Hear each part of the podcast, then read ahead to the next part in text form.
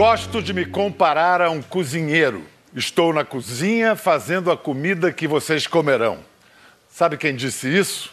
O maior romancista brasileiro do século XX, o mineiro João Guimarães Rosa. E não é que faz mesmo sentido? Há um bocado em comum entre cozinheiros e escritores. Ambos criam maravilhas com ingredientes à primeira vista banais. Não descansam até saber o prato ou o texto a gosto. Aliás, saber e sabor são palavras irmãs. Quando algo é gostoso, nos sabe bem. É ou não é matéria de alquimistas acender a memória com uma garfada ou uma frase? Pois hoje, nossa alquimia aqui é juntar dois mestres nesses ofícios: uma chefe prustiana e um escritor gourmet. Pessoal, bom apetite, pois vem aí Roberta Sudibrac e Inácio de Loyola Brandão. Esse de receita seu, Inácio? Não, de Araraquara. De receitas de Araraquara? De um assentamento rural maravilhoso. Coisas da roça, coisas de lado do, do quintal, das próprias árvores. E é um livro maravilhoso. Raríssimo hoje. E eu trouxe para a Roberta.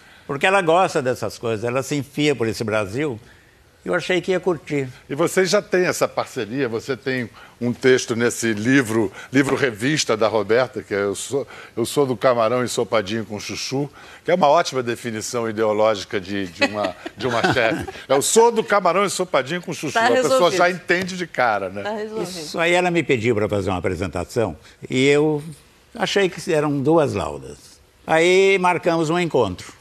E esse encontro demorou, porque na verdade eu quando fui escrever a biografia da Ruth Cardoso, ela disse, tem que falar com a... Ela disse não, ela já tinha morrido, mas tem que falar com a Roberta, porque ela levou a Roberta para a cozinha do Planalto. Num lance muito ousado, né? Porque era uma moça que fazia cachorro-quente, vendia na rua e de lá foi para o Palácio do Planalto, né? Nada, a briga foi muito maior, porque a cozinha do Palácio, pela estrutura burocrática, era feita por taifeiros da Marinha, que só usavam comida enlatada, porque o navio fica um mês depois. Você imagina o que, que era a cozinha. E ela depois pode te contar, porque aí ela foi e brigava, porque tinha uma questão que ela não podia demitir e os caras não sabiam fazer nada. E mandava aquelas comidas é, marinheiro para ela. Mas aí eu acho que o, a herança do avô alemão da Roberta falou mais alto, tanto que ela fez por merecer o apelido de General Seis Estrelas. General Seis Estrelas, você soube disso? É, corre a boca pequena, Roberta. Deve ser um certo pendor para a autoridade que você tem na hora da cozinha? Eu acho, é. Eu, agora eu estou mais calma, mais calma, mas eu já fui bem difícil. É, num palácio eu acho que. Tinha que. Tinha que. Senão você não iria se fazer respeitar. É, Vem aquela que... moça que fazia cachorro quente. É, você imagina, o dia que eu cheguei, eu marquei uma entrevista e tal com as pessoas, e aí era apresentação. E aí eu fui lá, entrei no palácio com meu carrinho e tal. Deixaram eu entrar, que já foi sensacional, né? E quando eu cheguei, estava todo mundo vestido de. a rigor, assim, marinha, exército. Aí eu comecei a tremer. E você vestida como? Normal. Ah. Aí eu falei para um, um, um, sargento lá que eu conhecia, mas por que, que eles estão todos vestidos a caráter? Ah, porque hoje é, uma, é um momento importante, eles estão conhecendo a chefia deles e tal. Aí eu senti que eu tinha que virar general pelo menos seis estrelas, porque cinco já tinha muito, era melhor eu cozinha e a própria é feita de rituais, né? Tem o que, Vamos lá, Inácio. Inácio. Semelhanças aí, similitudes entre escrever e cozinhar. Eu diria primeiro achar um tema. E não adianta você ter um começo, você tem que ter um fim. Agora as doses têm que ser muito bem feitas, os temperos têm que ser, sabe? E o que, que são os temperos? São os conflitos entre as pessoas, são as sensações, sabe? São as emoções, isso tudo é o tempero. Eu acabei de escrever um romance depois de 11 anos. Esse romance, depois de 11 anos, quando chegou na lauda 200, não era nada do que eu queria escrever. Nada, nada, estava tudo errado. Aí voltei. Voltei e levei mais um ano e meio para conseguir chegar no ritmo. Você não pode ter pressa. Agora, o que a, a Roberta faz como cozinheira, que é muito é, parecido, idêntico ao escritor, é que ela evoca as memórias da gente. Você não tem isso comendo a, o, que a, o que a Roberta faz? Total. E não só o que a Roberta faz, mas, por exemplo. Comidas, quando, né? Quando eu fui jantar no restaurante dela pela primeira vez. A primeira coisa que me veio foi um mandiopan. Eu não via mandiopan desde criança em Araraquara, que era uma coisa assim, todo mundo tinha, as mulheres faziam. E que você ia na quermesse, na festa, tinha mandiopan. Tão simples, né? Perdido, como ele falou. Estava perdido, não se encontrava e, sobretudo, um artesanal como aquele. Aquilo é um tesouro, mas é muito simples. Mas comer mandiopan é ser transportado para os seus 7, 8 anos É, de idade é, instantaneamente. mas é- Então vamos brincar disso, essa coisa da memória. O mais célebre exemplo literário é a Madeleine, o biscoito que Proust mor- mordiscou e foi uma tal torrente de lembranças que escreveu Em Busca do Tempo Perdido. Então a gente vai brincar disso. Eu falo as comidas e você diz que lugares e situações te evoca. Cachorro quente. Brasília. Brasília na rua. É, empurrando o carrocinha, literalmente. Parece um conto de fada, né? Mas não foi um conto de fada, foi barra Mas pesada. conta a história do cachorro quente em Brasília. O cachorro quente de Brasília, eu fui criada pelo meu avô como uma princesa. Ele não queria nem que eu fosse ao. Na, na época, se ia ao banco pagar conta, eu falava, avô, deixa eu ir no banco pagar conta. pra eu ver." Não, você tem que estudar, você não vai. Aí eu queria trabalhar, ele brigou comigo. E aí aconteceu, enfim, ele, ele faleceu e eu tinha que pagar a conta. Eu tinha que literalmente pagar a conta, tinha que, que colocar a comida em casa. E aí eu fui na pessoa que fazia a carrocinha e falei para ele, olha, eu preciso dessa carrocinha, mas eu não tenho dinheiro. Ele olhou para minha cara e falou, bom, não sei como a gente vai resolver isso. Nesse meio tempo, a mulher dele estava ligando para alguma loja e fazendo uma cotação de um freezer. E, eu, e naquela época, tinha naquela época, olha que coisa, né? Tinha, tinha carnê, né? Carnê de. Eu falei assim, a sua mulher está precisando de um freezer. Ele falou, "Tô, tá. Porque eu perguntei para ele, você pode financiar? Ele falou, não, não posso financiar. Eu falei, mas a sua mulher está precisando de um freezer. Eu compro o freezer para sua mulher e você me faz a carrocinha. Aí eu paguei a- o freezer em tran- tantas prestações e ele me deu a carrocinha. Pagou o freezer com o dinheiro dos cachorro-quentes que cachorro você estava vendendo com a exatamente, carrocinha. que- Você lembra de cada coisa? né? Vamos lá. Mas é isso que é bom. Próxima palavra, churrasco. Churrasco é o Rio Grande do Sul. é. Rio Grande do Sul, É. onde você nasceu. É. Mas logo depois, você foi para Brasília com que idade? Eu fui para Brasília nova, fui para Brasília com acho que oito anos. Mas o sul tá, tá na gente, né? Eu tenho uma coisa com fogo. Eu nunca cozinhei com, é, com equipamentos, com máquinas. Eu tenho horror dessa coisa de máquina. Eu tenho fogo muito, muito dentro de mim. Está é, bailar na frente dos fogos, É. como falam os italianos, têm uma expressão Para assim. mim né? é fogo, mão e mente, é isso. Raspa de panela de arroz. Meu avô. Meu avô, meu avô brigava pela, pela, pela raspa da, da, da panela. Porque Era é uma o- briga. É o gosto. É. É o melhor E- E gosto. são essa- essas coisas, essas coisas do cotidiano, essas lembranças que eu fico louca para traduzir. E tem uma, uma, uma história do meu avô comendo é, ca- café com leite com pão dormido. Eu fiquei anos para fazer uma sobremesa que conseguisse traduzir isso. Aí eu fiz a sopa de pão doce do meu avô, porque essa cena para mim era é o pão dormido dentro do café com leite. Tem que deixar uns minutinhos, mas não pode deixar demais porque ele tem que pegar um, um pouco ali do café com leite, mas também não pode Se desmanchar. se desmanchar. Isso é, isso é poesia. Alquimia. Claro. Poesia. Claro. E quiabo. Quiabo sou eu.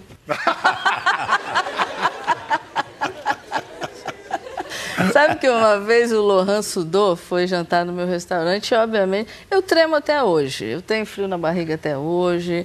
Se a gente estava falando disso agora, né? Agora, Perdeu de isso, acabou. E aí tinha um chefe estrelado lá, francês e tal. E quando entrou o quiabo, eu soube que o Lohan falou assim: essa é a assinatura da Roberta. Eu fiquei muito emocionada, porque eu falei, poxa, o Lohan Sudô determinou que essa é a minha assinatura. E eu sempre achei o quiabo, o quiabo é minha vida, o quiabo me levou para o mundo. E eu não gostava de quiabo. Sabe quem me fez gostar de quiabo? Dona Ruth. É engraçado isso. Grande Dona Ruth, quanta É. coisa que a gente deve a É, ela, hein? É. É Araraquara. E Araraquara. É. Vamos falar do que se come hoje é, no Brasil, porque o hipermercado atende às nossas necessidades assim presentes, mas, as- mas eu acho que talvez não esteja dando conta das nossas tradições, o que significa empobrecer o nosso futuro. Que papel, Roberta, tem os produtores artesanais na sua cozinha? Acho que não é na minha cozinha, é na cozinha do Brasil. Eles são a voz da cozinha do Brasil. Em todas as culturas, começa por ali. É tudo muito novo para a gente. Acho que nem dá para a gente culpar muito tudo, mas a gente precisa resolver. Primeiro, assim, o, que eu acho que você está dizendo, que ainda não é muito claro na consciência nacional, é que cozinha é cultura, é, é uma manifestação óbvio. cultural é. das mais vitais, espontâneas é. e inevitáveis. E memória.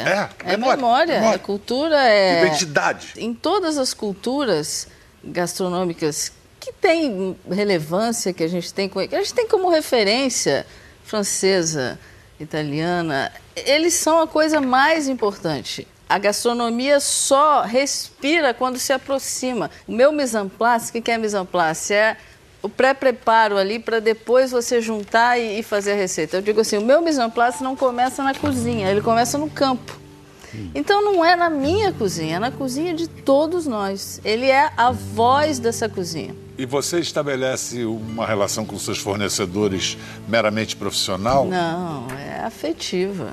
É afetiva, é, é de troca, é de saber como tá, é de saber o que precisa. Vamos mostrar agora um lugar que é uma evidência é, visível e, e... Só que quando eu vi, é, é, também meio mítico. É em Minas Gerais, em Itabirito. É um encanto de mercearia que chama Paraupeba. Paraupeba. Um lugar frequentado por grandes chefes brasileiros.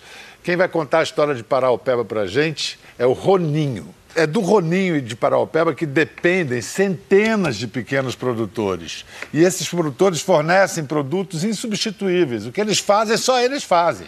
E se forem extintos pela burocracia, suas taxas extorsivas, é uma parte preciosa e única da cultura brasileira que vai se perder. Conheçam a mercearia Paraupeba.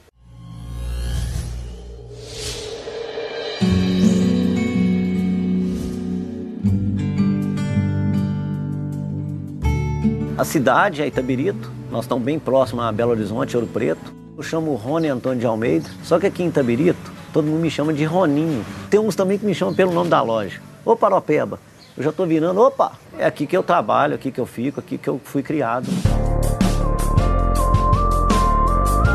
Cada um vem para comprar alguma coisa, né?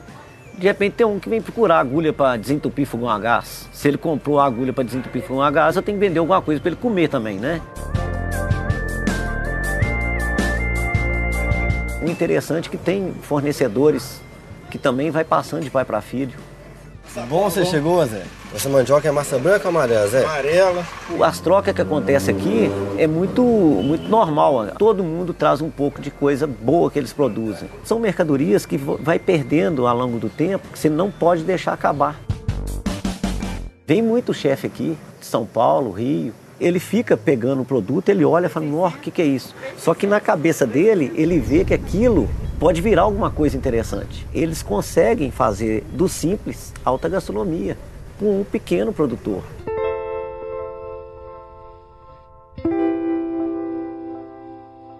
É, aqui nós vamos chegar agora no Antônio Maria.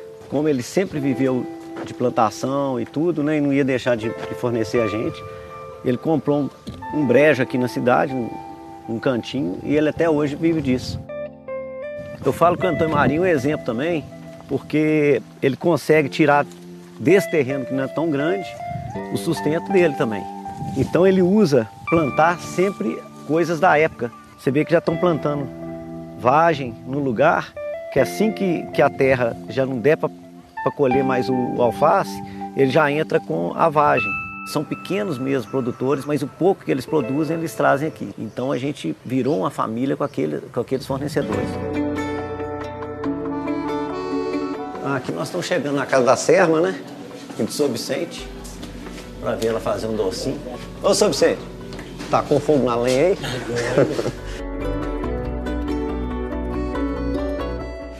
A doca já está aí. Já está quase no ponto, né? Secando o leite. Aqui tem 80 litros de leite, aí deve dar 40 quilos de doce. Antigamente o pessoal fazia muita farinha, rapadura, né? Hoje foi acabando tudo. Você achar uma rapadura da roça é muito difícil. Lá em Paropeba a gente acha. tem, eu tenho. A importância não é para mim só, não. É para quem está lá produzindo. Porque eu arrepio, porque o que acontece? Imagina, você tem aí é, 500 sítios, mais ou menos, e o pessoal produzindo, e você não poder vender. Então, esse, é, eu não sei, alguém tem que vender os produtos deles. E é isso.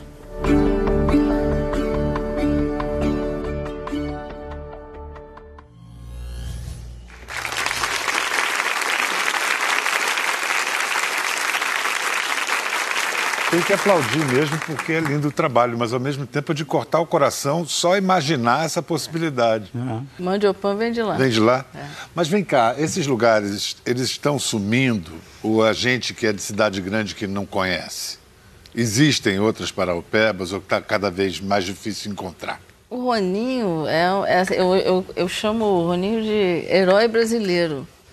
Ele é um cara que ele eu acho que os cozinheiros tentam isso, não deixar isso morrer. Uhum. Então a gente é muito mais caro para a gente é, utilizar um produtor, é, um pequeno produtor, uma, uma, farinha. Tem uma, uma senhora, dona, dona, dona, dona Virgínia, ela viajou o mundo inteiro comigo num vídeo que a gente fez sobre a mercearia Paraupeba e levando o fubá dela, aquela cena que a gente viu do fubá. Ela... Aquele fubá ela tinha o, o, milho no quintal, ela debulhava o milho, ela colhia o milho, ela ralava o milho. Era mais caro usar o fubá da Dona Virgínia do que a melhor polenta que você possa ter notícia na Itália. Mas o fubá da Dona Virgínia trazia a nossa memória, a nossa história, uhum. a nossa cultura, a nossa identidade. Eu sempre falo que cozinha brasileira ela pode ser moderníssima, moderníssima, mas ela é afetiva. Ela tem que trazer a rapa do tacho, ela tem que trazer a cara dessas pessoas, é a cara e a voz dessas pessoas que a gente tem que trazer para o prato. A gente se embrenha pelo mato, vai atrás dessas coisas e traz para a mesa. Mas aí a gente se depara com questões às vezes inacreditáveis. Por exemplo, no Rock in Rio, todo mundo sabe, é a notícia já é velha, a Roberta viveu um episódio traumático, foram 180 quilos de queijos e embutidos jogados fora pela vigilância sanitária, porque faltava, de fato, um selo de circulação nacional. Eram produtos que você usava há anos, seus produtos de confiança, você foi pega de surpresa. Então eu me pergunto, a partir de ser, ter sido essa notícia grande, quais as melhores consequências que podem advir daí? Eu acho que chamou atenção, trouxe, trouxe para discussão algo que a gente vive há anos. Porque, veja bem, o cozinheiro, por essência, para fazer cozinha brasileira, ele, eu já assumi, eu sou clandestina mesmo, ponto. Adorei a musiquinha do início, estou assumida. Eu já levei, eu já, eu já viajei para o mundo inteiro levando quiabo na bagagem, queijo, o que fosse. A gente leva o Brasil e, e, e parece louco você correr o risco de passar numa alfândega de um país, né? Aí você sente um frio na barriga, parece uma loucura, mas é uma loucura, porque se eu tirar de São Paulo e levar para o Rio, eu também estou fazendo. Não, isso é que eu ia falar. Uma coisa, vamos lá é, de um país para o outro, é, você tô, tô, pode tô te, até entender. te dando um Agora, de um louco. estado, é. de um estado para o outro, porque foi isso que aconteceu, foi isso né? que aconteceu. Esse selo é ele que garante a salubridade do produto. É ele que diz: isso aqui pode ser consumido em Pernambuco. Se não, seria assim: isso aqui pode ser consumido em Pernambuco, mas se o carioca comer, ele cai duro. Para ver esse queijo clandestino, como esse queijo clandestino é da Roberta Bo... nome, como esse queijo clandestino da Roberta Sudibrac é produzido, nós fomos a essa fábrica clandestina em Pernambuco, é, é o Laticínio Campo da Serra, em Pombos, no interior de Pernambuco. Vejam quanta clandestinidade. Vejam a fábrica.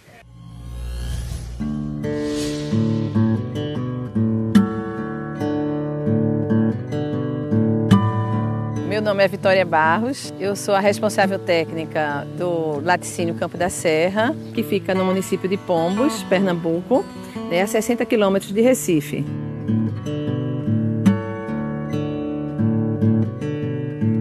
Meu pai adquiriu essa fazenda em 1980. Inicialmente ele começou a produzir leite, mas sobrava alguma coisa e o próprio administrador da fazenda fazia queijo coalho e vendia numa padaria. Mas esse queijo não ficava sempre igual. Como eu me formei em engenharia química especializada em alimentos, minha mãe pediu para eu ajudar a padronizar o queijo. E aí eu procurei saber onde era que eu poderia fazer um curso e fui para Minas Gerais. E lá me apaixonei. Diariamente nós coletamos o leite no nosso fornecedor, que fica 60 quilômetros no máximo de distância. O leite vem resfriado no nosso caminhão e vai para um, tan um tanque de resfriamento. O caminhão acabou de chegar, nosso laboratorista Jefferson vai apanhar a amostra aqui para ver o teor de gordura, a acidez, a densidade fazer as análises para que nós possamos fazer a programação da produção amanhã. Um queijo só pode ficar delicioso se o leite for bom. Como o laticínio é pequeno, então eu consigo trabalhar e conseguir esse leite com qualidade. Aqui no laboratório, nós fazemos as análises para que a gente tenha a garantia que vamos trabalhar com o leite dentro do padrão e temos também o scan, que é voltado para a saúde do animal. Então, hoje nós temos leite aqui com um padrão maravilhoso. Tá ali vendo como é que aquela coalhada, se ela está demorando mais para sair o soro, se ela precisa de uma mexedura. Então, esse processo é muito com o visual, com o tato, pegando, sentindo. Nossos queijos, eles não levam conservantes, então são muito delicados para eu não tratar eles dessa forma. Um queijo né, que a gente faz, ele ainda não está saindo nenhum aroma com o tempo, aquele mesmo queijo, você já vê que está aquele perfume na sala de maturação. Aí a gente fica é, cada vez mais querendo cuidar de quem dá esse prazer, que são os lactobacilos, né? Porque foi a grande descoberta, foi esse lactobacilo, foi que mudou minha vida. Aqui é o talégio, né? Já, já aí na maior alegria tudo que os lactobacilos gostam tem aqui. Eles aqui não passam fome. E esse acompanhamento da maturação é que é realmente um processo muito artesanal. A gente trata individualmente de cada queijo. Fica ali, olha o queijo, vê o que é que ele precisa, deixa ele nas condições que para que ele possa ir para o cliente na melhor condição possível. Né? Então aqui é, é, é o organismo vivo presente é, cada queijo desse, a gente tem que olhar todos os lados e ver se não tem, se tiver uma, uma feridinha, a gente vai, trata, feito uma enfermaria, tira, coloca uma salmourazinha e ele continua para maturar.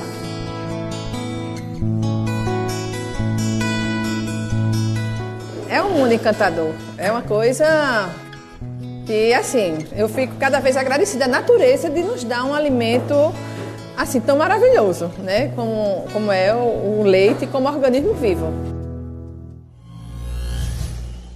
Ai, ai, ai.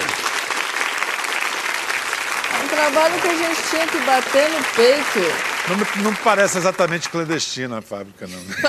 é tão decepção, né? É um subterrâneo, tudo errado, a, a, burocracia, viu? Que coisa, é né? Só burrice. 1950, a Dani vai falar de lei, mas isso eu já decorei. 1950, ou seja, as estradas deviam ser piores do que são, hum. as condições de refrigeração, obviamente. Porque esse selo ele tem a ver com circulação. É, não, eu, eu, eu deduzi que o problema é que você dá licença num estado e tem que ter no outro, porque o transporte pode ser perigoso, porque são produtos perecíveis. Essa é a lógica? A rigor, sim. A rigor, sim. A rigor, vamos, sim. vamos chamar É uma questão de razoabilidade. Vamos chamar os advogados? Vamos chamar os advogados. Doutora Daniela Leite, que é uma das criadoras do projeto Comida Invisível. Aliás, o que é o projeto Comida Invisível? Comida Invisível, Bial, ele é um projeto de educação e conscientização no combate ao desperdício de alimentos. O mundo inteiro descarta 1,3 bilhões de toneladas de alimentos por ano. Isso corresponde ao PIB da Suíça. Uma ofensa à memória de Zilda Arnes, no mínimo, né? Pois é. Vou te pedir para explicar em poucas palavras como que se organiza a legislação e os selos para a liberação de um produto artesanal. Nesse caso, a gente está falando de produtos de origem animal. A determinação é do Ministério da Agricultura. O que, que acontece? O Ministério da Agricultura ele tem uma lei federal, que é uma lei de 1950, que estabelece todas as regras e diretivas para produção de queijo. Só que qual é o grande problema? Ele trata o grande produtor, o, in, o grande industrial, da mesmíssima forma que ele trata o pequeno produtor, o produtor artesanal. O que, que acontece? Você precisa ter o selo, muitas vezes municipal, estadual e depois o selo federal. Agora, o que é mais estranho, se a gente pensar, uma lei federal. A lei federal, normalmente, estou falando agora de direito de uma forma geral, tá? Ela estabelece o colchão mínimo de normas. Quando eu vou para o Estado, o Estado ele pode prever coisas além, nunca coisas a quem, nunca menos. E aí a gente pergunta, espera aí, esse queijo ele tinha o selo estadual. Se ele tinha o selo estadual, ele tinha todo o rigor de produção, ele tinha toda a qualidade garantida. Como jogar no lixo? Como que a Anvisa simplesmente não considera alimento como sendo alimento e descarta? É porque tem uma, uma, uma questão, sem querer interromper a Dani, Tá bom, não pode, não podia. Primeiro, é, é, importante dizer: a gente não é louco, foi uma tonelada de comida. A gente fez essas pessoas pararem a produção delas para produzir para a gente. Então, a gente passou para o Rock in Rio, que passaria para o órgão que, que fiscaliza. Esse lugar era diferente, eles queriam fazer, um, dentro do sonho do Rock in Rio, tinha um sonho de um lugar com coisas é, mais artesanais. Então, eu neguei milhões de vezes, morrendo de medo de tudo isso. Mas aí falei, vamos lá, posso usar os meus produtores? Manda lá, DNA, foto, CPF, comprovante de identidade, é, tudo. Manda lá, pode. Produziu. Vamos lá, foi assim, três horas de evento e um pesadelo daquele. Mas tá bom, Roberta, você não pode usar esse produto aqui. Ok, tá bom, você vai ter que retirar e tal. Vamos doar esse produto. Assim, porque quando você vê o queijo de uma pessoa daquela que acabou de passar aqui, com aquele rigor, com aquele cuidado, uma linguiça que é fantástica, que eu uso há 15 anos sendo jogada numa lata de lixo, quer dizer, é, é a sua vida dentro hum. da lata do lixo. Eu acho que eh, se há uma unanimidade é que o Brasil não pode desperdiçar alimento, né? E que nós temos uma produtores geniais, pequenos produtores que fazem a riqueza isso, de um país. Isso faz a Sem gastronomia. Fazem a riqueza de um país isso, e a cultura de um isso país. Isso faz a gastronomia brasileira. É. Não tem um chefe de cozinha brasileiro que possa bater no peito e dizer para a Anvisa abrir sua geladeira que não vai encontrar nada, porque senão não está fazendo cozinha brasileira. Eu acho que a gente pode fazer um gesto de, de desagravo aqui bonito, sabe qual é? Fazer uma mesa, uma degustação com esses queijos clandestinos todos, agora, que a Roberta armou pra gente ali, com a ajuda do Fernando Oliveira, que está ali na plateia conosco. Deu, Chega mais aqui. Vamos? Vou te acompanhando. O Fernando que vai nos ajudar aqui é especialista em queijos. Ele é da queijaria aqui de São Paulo. Aliás, de onde vem a sua expertise, o seu conhecimento de queijos? Eu estava vendo vocês falar a questão de memória, tudo também vem do meu avô, né? Então é tudo a mesma história. É sempre tem um avô no meio, né? O avô, Sumiu o queijo. avó. É. Já sumiu o queijo. O que, que nós temos aqui? Devolvi. Ah, já, já, não vale roubar já. Já devolvi. Gravatá de Pernambuco. Esses são os queijos da Vitória, né? Esses que... são os queijos que a gente viu é, sendo produzidos tá de vaca. na região de Gravatá. Quais são esses, Fernando? A Vitória, que que ela, ela faz algumas receitas, né, inspiradas no, nos queijos europeus. Então isso aqui é como se fosse uma receita do Gruyère, só que chama gravatá. Olha esse cheiro. Tem expressão melhor Uau. que olha esse cheiro? Oh. Foi o que ela falou. Conforme o queijo vai maturando, ele vai ganhando qual, aroma, qual sabor. Desse? Esse é um fundi de queijo de cabra hum. que ela faz. Caramba. Esse daqui. Esse, por exemplo, que é inspirado né, no, no brie, no camembert, francês, ah. ele é o flor de mandacaru, que tem uma identidade local. Chama flor de mandacaru? Chama, mas não pode ser chamado. Sei. Porque pela legislação, ele é chamado ou como brie ou como ele camembert. Ele é bom? Eu acho que acho que deveria provar, você vai gostar. É, eu, eu tenho que ver. Hum. Nossa, que coisa. Você também, né, Ivan? Claro. Então são queijos que você, pode até ter uma inspiração, mas ele nunca vai ficar igual a um queijo local, porque ele é feito em outro território. Esse isso não dá para levar no bolso. Isso aqui é, é, o Brasil, é o, que, é o que a gente. Eu não vou falar que é bom para vocês é não ficarem se babando de inveja, tá? É ótimo. Todos esses são artesanais. Todos são artesanais, tudo pequena produção. Alguns até muito pequenos. Gente que faz 8, 10 queijos por dia. Algumas regiões assim super é conhecida já como a canastra, o cerro. O número de queijos que estão sendo produzidos ano a gente já tem quase 500 queijos. Não estamos, a gente está falando número de quase 500 queijos artesanais brasileiros espalhados pelo Brasil. Queijos são respeitados no mundo. Esse no queijo mundo. viaja e o no francês mundo. come e ó, tá cheio. É bom. Os, os brasileiros têm levado até os queijos para premiações, tal. A gente tem sido reconhecido no mundo inteiro. Que é curioso que as coisas caminham, andam, a história anda e aí chega um momento que nem assim. Nós estivemos em São Francisco Xavier pouco tempo atrás. E lá tem muitos, muitas doceiras. E fomos com duas sobrinhas de 14 e 15 anos. E fomos, e a mulher estava terminando um doce no tacho. Terminou o doce, virou e falou para as duas menininhas: Vocês querem rapar o tacho? Elas viraram para a mãe e falaram assim: Mãe, o que é tacho? É isso, é o fio. É né? a ponte que liga o é. passado ao presente que torna possível é. a transmissão para o futuro. É. Essa, assim vai se perdendo. O que, por exemplo, está na, na origem da ideia do terroir. É. Né? Uh, o terroir é o termo francês que designa, digamos, o melhor que a, cada terra dá. Na opinião de vocês, o que, que define o nosso terroir? Para você, Roberto. É, a cozinha brasileira é afetiva, ela é memória, ela é. O nosso terroir é o afeto. E aí é por isso que a gente não pode. Os meus amigos e os meus advogados e todo mundo tem dito: para, você tem que parar. Não dá para parar. É a vida inteira, é tudo que eu acredito.